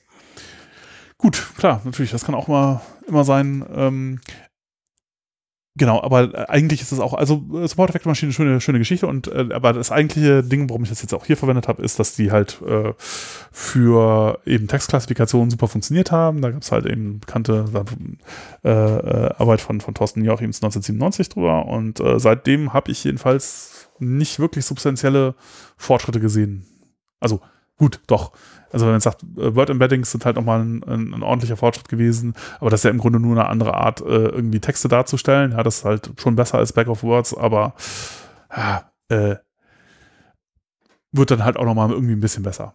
Aber es ist halt, es wird auch durchgehend über alle Datasets und so besser, aber es ist halt jetzt nicht so, dass man sagt, okay, das ist jetzt eine ganz andere Kategorie von gut, plötzlich es ist halt, äh, es ist, also wenn man jetzt TF, IDF Gewichte nimmt statt binäre, einfach nur 1 und 0, wird es auch ein bisschen besser. Und äh, der Vorteil von Word Embeddings ist vielleicht noch sogar ein bisschen mehr, aber so in der gleichen Größenordnung wie von binären Gewichten zu TF, IDF zu gehen, ja. Du musst halt einmal aber, sagen, was TF, IDF ist. Ja, ja, genau. Das ist halt eben, wie charakteristisch ist ein Wort eigentlich äh, sozusagen. Für die Kategorie. Ja, genau. Kann man sich halt auch ausrechnen. Darf man natürlich noch auf dem Trainingsdaten machen, aber äh, genau. Und ähm, ja, äh, Word-Embeddings sind halt auch nochmal so eine Geschichte, müsst ihr jetzt eigentlich auch nochmal erklären, da ist halt eine andere Art, äh, äh, sozusagen Wörter in einen äh, höherdimensionalen Vektorraum abzubilden. Und da ist es dann halt nicht mehr so, dass es sozusagen pro Wort eine Dimension gibt, sondern es gibt halt einen 300-dimensionalen Vektorraum oder was auch immer. Ich weiß nicht, wie viel kann man sich aussuchen, wie viele Dimensionen man verwenden möchte. Und jedes Wort ist dann halt ein Vektor da drin so dass man halt auch abbilden kann, dass Worte oft nicht nur sozusagen ein Ding beschreiben oder für einen, sondern sie haben halt Anteile da und Anteile da und man kann damit dann quasi sozusagen gewisserweise auch die Bedeutung so ein bisschen besser mit abbilden. Hier ist dein Schild. Ja, äh, ähm, und das funktioniert sehr gut und das hat halt nochmal irgendwie Arbeit mit Text irgendwie genauer gemacht, aber ja, so ein bisschen, ne? So, und, aber dass es wirklich da jetzt substanzielle Verbesserungen gegeben hätte, habe ich jetzt also seit 97 schon eine Weile her. Ist schon relativ lange her und ist eigentlich nicht so, oder ich habe irgendwas übersehen, das kann natürlich auch sein, aber ich meine, nee, da ist nicht so wahnsinnig Falls wir was übersehen haben, bitte schicken. Ja. ja. Äh, bis vor kurzem und ähm, ja, das ist vielleicht auch noch eine äh, ne, äh, ganz interessant, möchte ich unbedingt mal selber ausprobieren. Ach, das ist auch vielleicht, äh, genau, wir haben ja mit ähm, Nico da diese äh, Episode zu Textklassifikation gemacht. Und der hat jetzt äh, in seinem Podcast Tech-Tiefen äh, äh, auch so eine Miniserie zu äh, Natural Language Processing gemacht. Und da, äh, das fand ich, da fand ich einige Sendungen sehr gut. Ähm, mh, unter anderem die, wo er über diese neuen ja, Modelle spricht irgendwie. Äh, ja, Der ganze Startup, das da irgendwie mit. Äh, genau, genau. Und, und halt auch das, äh, die Folge über Spacey fand ich sehr gut. Ähm, Spacey ist halt so eine Open Source Bibliothek für NLP-Geschichten, aber halt ein bisschen mehr fokussiert auf Produktionssachen als jetzt zum Beispiel NLTK ist halt eher so Forschungsgeschichten, super langsam, habe ich früher mal versucht zu verwenden, das war mal so, hm. also gibt sicher Berechtigung, das zu verwenden, aber wenn man jetzt produktiv irgendwas machen möchte, dafür geht es oft nicht gut, weil es halt nicht darauf optimiert ist, das schnell zu sein. Ich habe in NLTK mal ein paar N-Gramme über Harry Potter mit ein paar Kindern gemacht. Ja. Die haben das sehr gefreut. Das, das, das geht bestimmt alles super, aber wenn du jetzt irgendwie, äh, ja, weiß ich nicht, wenn dein Geschäft darin besteht, Sachen zu klassifizieren oder so oder schnell zu sein, dann ist NLTK vielleicht nicht so die Wahl. Und aber Spacey wäre es. Also da, die, die, die, Geschichten da sind äh, optimiert. Es ist nicht so, dass es einfach ein Toolkit ist mit allen möglichen Dingen, die man halt verwenden kann, sondern ähm, die äh, implementieren dann halt die Sachen, die am besten funktionieren, auch in schnell und dann die kann man dann halt sozusagen verwenden. Ähm, und ähm, ja, das ist sowieso interessant, was in dem Bereich alles passiert, aber äh, was jetzt in letzter Zeit äh, äh tatsächlich äh, ähm, da passiert ist sowas ähnliches wie bei, bei äh, ImageNet. Da gab es ja auch irgendwie mit Deep Learning halt so eine ImageNet kennt ihr noch? Ja. Hatten wir auch schon mal vorgestellt. Äh, das ist also in dem, äh, da gibt es ja diese, diese äh, darauf basierende, also auf dem ImageNet Dataset basiert so eine äh, Challenge, äh, na, wie heißt dieser Wettbewerb noch? Very Large Data, bla, irgendwie Image, äh, ich, ich, weiß nicht mehr genau. Hatten wir auch äh, überall erwähnt. Ähm, das Ding läuft irgendwie jedes Jahr und ähm, 2011 haben ja Leute da irgendwie äh, angefangen, sich wirklich äh, damit mal zu beschäftigen, so wie man das damit Bildklassifikationen kriegt. Und 2013 hat AlexNet äh, irgendwie dann diese Challenge gewonnen. Und zwar mit großem Abstand, so irgendwie Reduktion des Fehlers um die Hälfte oder sowas. Und ist in Regionen vorgestoßen, wo man vorher gedacht hatte, da kommt man gar nicht hin und so. Und äh, ja, also da ist etwas passiert, was halt äh, irgendwie, ja, und dann Jahr für Jahr danach ist es immer besser geworden. Und ähm, also 2013 ist halt äh, substanziell der Fehler äh, irgendwie runtergegangen. Dann 2014 nochmal, 2005 nochmal, nach 2016 irgendwie oder so, glaube ich, sind die Modelle irgendwie bei Superhuman Performance, also machen weniger Fehler als Menschen beim Labeln. Mittlerweile, glaube ich, machen die Modelle, die besten Modelle jetzt, machen so, die machen einen Fehler, der ist halb so groß, äh, wie der die Menschen machen. Und das bei so Tasks wie ja, ist da, ist da eine Katze äh, auf dem Bild oder so? Wo man sich denkt, so, das ist, also, ja klar, also, das sollte man ja können. Ja. Hm. Gut, also ich meine, da sind auch fiese Bilder dabei, sowas wie unterschiedliche Hunderassen und sowas. Also man sieht nur so ein Hinterteil mit so einem Schwanz und weiß dann nicht, ist es eine Katze oder sonst irgendwas. Ja. ja, aber dass das halt irgendwie, dass man da Modelle hat, die bei so einem Ding, wo man denkt, da ja gut, also das, äh, da sind Menschen nicht, schon nicht so schlecht drin äh, dass die da deutlich besser sind, das ist äh, beeindruckend. Und zwar ist das halt in sehr kurzer Zeit passiert, äh, sozusagen. Das ist ja auch sehr beeindruckend. Also da ist irgendwas passiert, was halt das ganze Feld äh, sozusagen sehr stark in Bewegung gesetzt hat. Und so was ähnliches sehen wir jetzt gerade bei NLP-Geschichten halt auch. Äh, das war mir jetzt bis vor eben kurz auch gar nicht so richtig klar, dass das gerade passiert. Ähm, äh, Deutsch. Ja, ja, Deutsch ist halt immer ein bisschen doof, ne? Das ist eine Sprache, für die sich irgendwie niemand so richtig interessiert. Äh, also, ja, äh, aber da, äh, genau, äh, gibt es wohl auch jemanden, der, also es gibt halt diese, diese großen äh, äh, Sprachmodelle, irgendwie Bird, äh, irgendwie XLNet, äh, GPT-2, ähm, Bird, ja. Wir werden Sesamstraße, wie war das? Ja. Muppet Show, glaube ich, oder? Muppet Show. Oder Sesamstraße, ich weiß nicht. Also die sind wahrscheinlich, ja. ja. Ähm, und da werden halt so große Transformer-Modelle trainiert, ähm, und der Witz daran ist, ich habe mich vorher, man sich wusste, ich habe das schon mitgekriegt, dass das passiert und ich dachte mir so, ja, warum trainiert man dann so riesige Modelle? Was soll denn das? Also man ist, ist auch sehr teuer und äh, auch verbraucht, verbraucht unfassbar viel äh, Energie und äh, Taktzyklen und so. Und ich warum macht man das denn jetzt, um ein bisschen besser vorherzusagen, was das nächste Wort im Satt ist? Und, ja gut, ist schon ein interessantes Problem, aber warum wirft man da so viel Geld drauf und so viele Ressourcen? Und dann äh, ist es aber genau wie bei ImageNet, bei ImageNet ist es ja auch so, dass dadurch, dass es Modell, vortrainierte Modelle gibt, die sozusagen eine gute, äh, gutes Verständnis davon haben, wie unsere visuelle Welt halt so aussieht, kann man die auf neue Probleme sehr gut anpassen. Ne? Dann nimmt man halt irgendwas, wo man jetzt nur wenige Trainingsbeispiele hat und feintuned diese auf ImageNet trainierten Modelle auf dieses Problem und kriegt damit Sachen hin, die vorher halt völlig unmöglich wären oder wo man halt auch irgendwie 100.000 Trainingsbeispiele gebraucht hätte oder so. Und äh, kann dann halt irgendwie in einem konkreten Anwendungsfall halt sehr, sehr gut sein. Ähm, und äh, auch da, ich glaube, auch da ist den Leuten noch nicht so richtig bewusst, was das eigentlich bedeutet. Und Anwendungen gibt es auch noch nicht so viele, aber da gibt es wahrscheinlich, also da werden wir sehr viele Anwendungen sehen, denke ich. Ne? Das halt jetzt, also äh, ja, eben mein Beispiel dafür war halt äh, irgendwie eigentlich, dass irgendwie Flaschenpfandautomaten da so schlecht sind, das muss eigentlich nicht sein, das könnte alles viel besser gehen. Und das geht, gilt im Grunde für alle Probleme, wo man irgendwie visuell was erkennen können äh, möchte. Das ist theoretisch durch. Jetzt muss man es eigentlich nur praktisch umsetzen. Ja, mir raut schon ein bisschen davon. Ja, dieser Mensch darf in die Stadt. Nein, der darf nicht in die Stadt. Ja, dieser Mensch darf da und da. Ja, Nein. leider ja. könnte es auch sein. ja, ja, es ist, äh, ja. Diese Ampel bleibt für dich rot. Mhm. ja. Hm. Gib doch nicht mal die guten Tipps direkt. Ja, es ist, es ist nicht ganz unproblematisch, das stimmt auch. Aber äh, eben, also das ist jetzt auch für Sprache halt so ein bisschen passiert, weil man eben, wenn man jetzt so ein Language-Modell trainiert hat auf irgendwie großen, weiß nicht, auf einem Website-Crawl oder eben Wikipedia, man braucht eigentlich noch ein bisschen mehr als Wikipedia, ähm, dann äh, kann man da äh, unterschiedliche Prediction Heads draufsetzen für unterschiedliche Probleme. Und man nimmt halt sozusagen äh, irgendwie, aber es sind halt alles Sprachprobleme, also auch so ein Textklassifikationsproblem kann man halt nehmen äh, jagt das halt äh, irgendwie, benutzt halt zum Beispiel Bird als, äh, um das halt irgendwie äh, äh, so, sozusagen um, um diese, diese, diese. das ist ein Prediction Head. Ja, genau. Das ist halt äh, im Grunde die Dinger übersetzen das ja irgendwie in eine interne Repräsentation. Und dann übersetzen sie es wieder zurück in das, was du haben willst. Und du kannst das austauschen. Du kannst halt sagen, okay, ich möchte, dass mein Language-Modell mir zum Beispiel Sätze generiert. Oder ich möchte, dass es halt Textklassifikation macht. Oder ich möchte, dass es irgendwie Named Entity Recognition macht oder irgendwas. Also sozusagen Namen oder oh, Orte da. findet in Texten oder sowas. Klingelt ja direkt die Kasse, hör mal. Oder, oder, oder Fragen beantworten kann oder solche Sachen. Ja.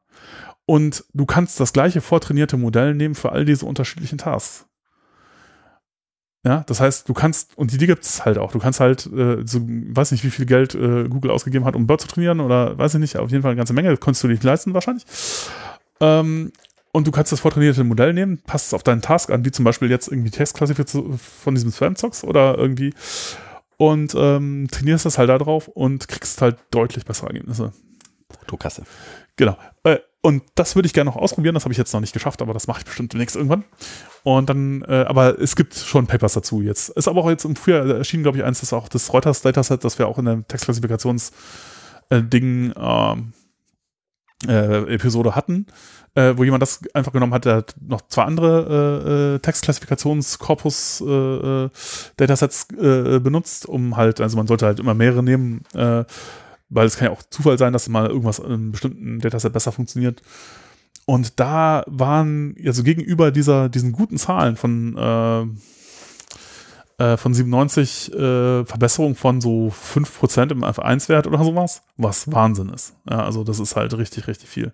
Das ist halt so Klasse von äh, irgendwie, also in einem Ding, wo man seit 20 Jahren nichts mehr gefunden hat, was es irgendwie besser macht, da passiert plötzlich so ein Fortschritt, dass es halt, da ist irgendwas Fundamentales passiert. Also da äh, scheint es so zu sein, zumindest, dass man tatsächlich mehr Informationen aus, aus der Sprache da rausholen kann, als man das bisher konnte. Und das ist natürlich ein Hinweis darauf, dass da noch viel, und da das jetzt, das sind die ersten Ergebnisse, ne? Da kann man ja dann noch optimieren. Das heißt, das wird sehr wahrscheinlich noch alles noch viel besser werden. Und ähm, also man hat auf jeden Fall jetzt einen Ansatzpunkt, wo man wieder einen Hebel äh, reinsetzen kann und äh, Hooray. Ja, das heißt, wir kriegen jetzt wahrscheinlich auch, äh, was äh, also Probleme angeht, wo man mit Sprache zu tun hat, äh, irgendwie äh, deutlich bessere Ergebnisse. Und das betrifft dann eben solche Sachen eben wie Textklassifikation, Spam, nicht Spam. Das gut, das ist schon gelöst irgendwie, aber es ist halt auch so ein Spezialproblem und man kann das halt auch mit Spezialgeschichten gut an, anpacken. Ja, äh, mir schwant böses, mir schwant böses. Ich hatte aber, man, ja. aber man hat diese Probleme ja auch in anderen Bereichen, wo man dann jetzt nicht so viel Energie reinstecken möchte wie in Spam versus Nicht-Spam-Erkennung. Äh, sondern man hat halt ein paar hundert äh, eigene da Datenpunkte oder so und kriegt dann plötzlich Ergebnisse hin, die man ansonsten, wo man sonst viel Engineering hätte reinstecken müssen oder viel, viel mehr Daten. Und das, äh, das ist natürlich schon eine super interessante Geschichte. Ja, ähm, genau. Also da kommen, machen wir auch bestimmt noch Sachen zu. Das wird, das wird noch cool.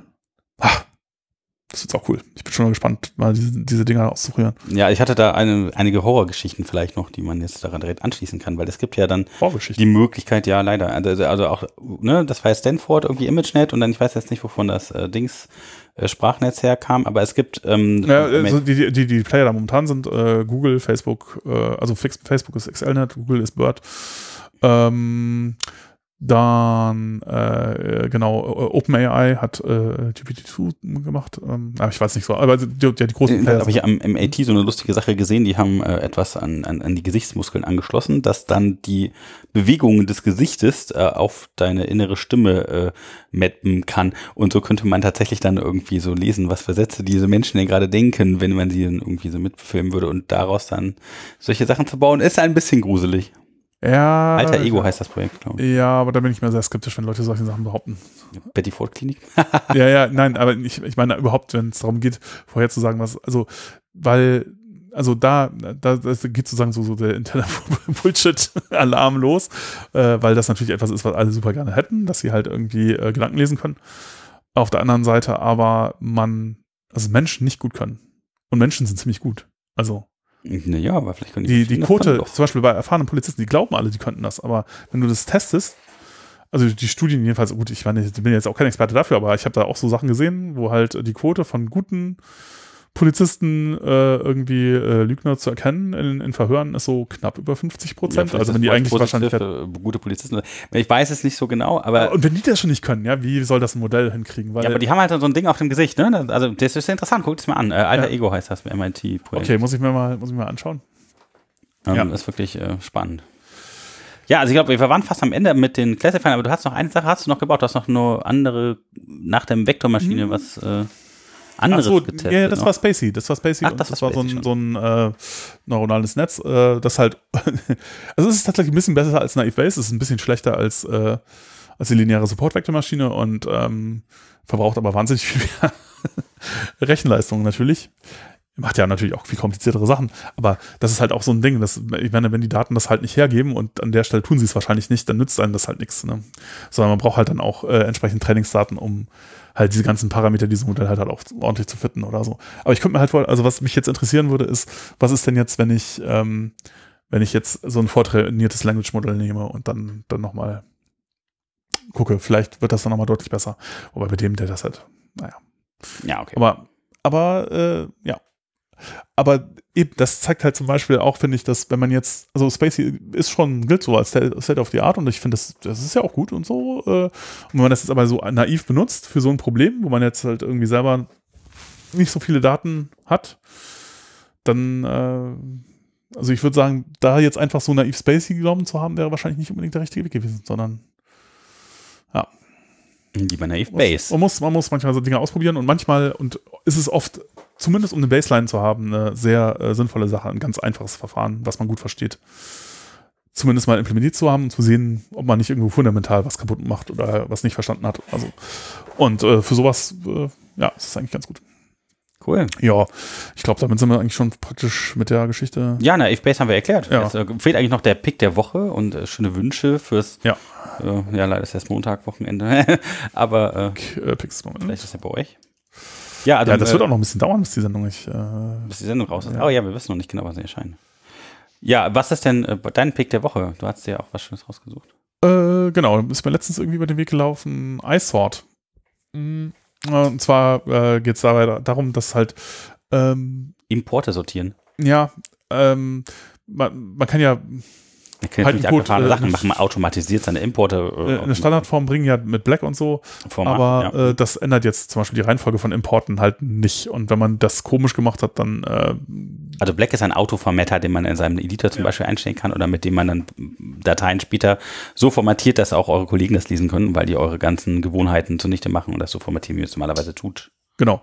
Aber wenn man jetzt viele Imports irgendwie hat, dann äh, ist es auch vielleicht nicht schlecht, da eine Struktur drin zu haben und da guckt halt Black höchstens, dass das die Zeilen nicht zu lang werden oder so, äh, aber halt nicht wie die sortiert sind, weil das spielt halt keine Rolle für äh, die für, für Black Hats.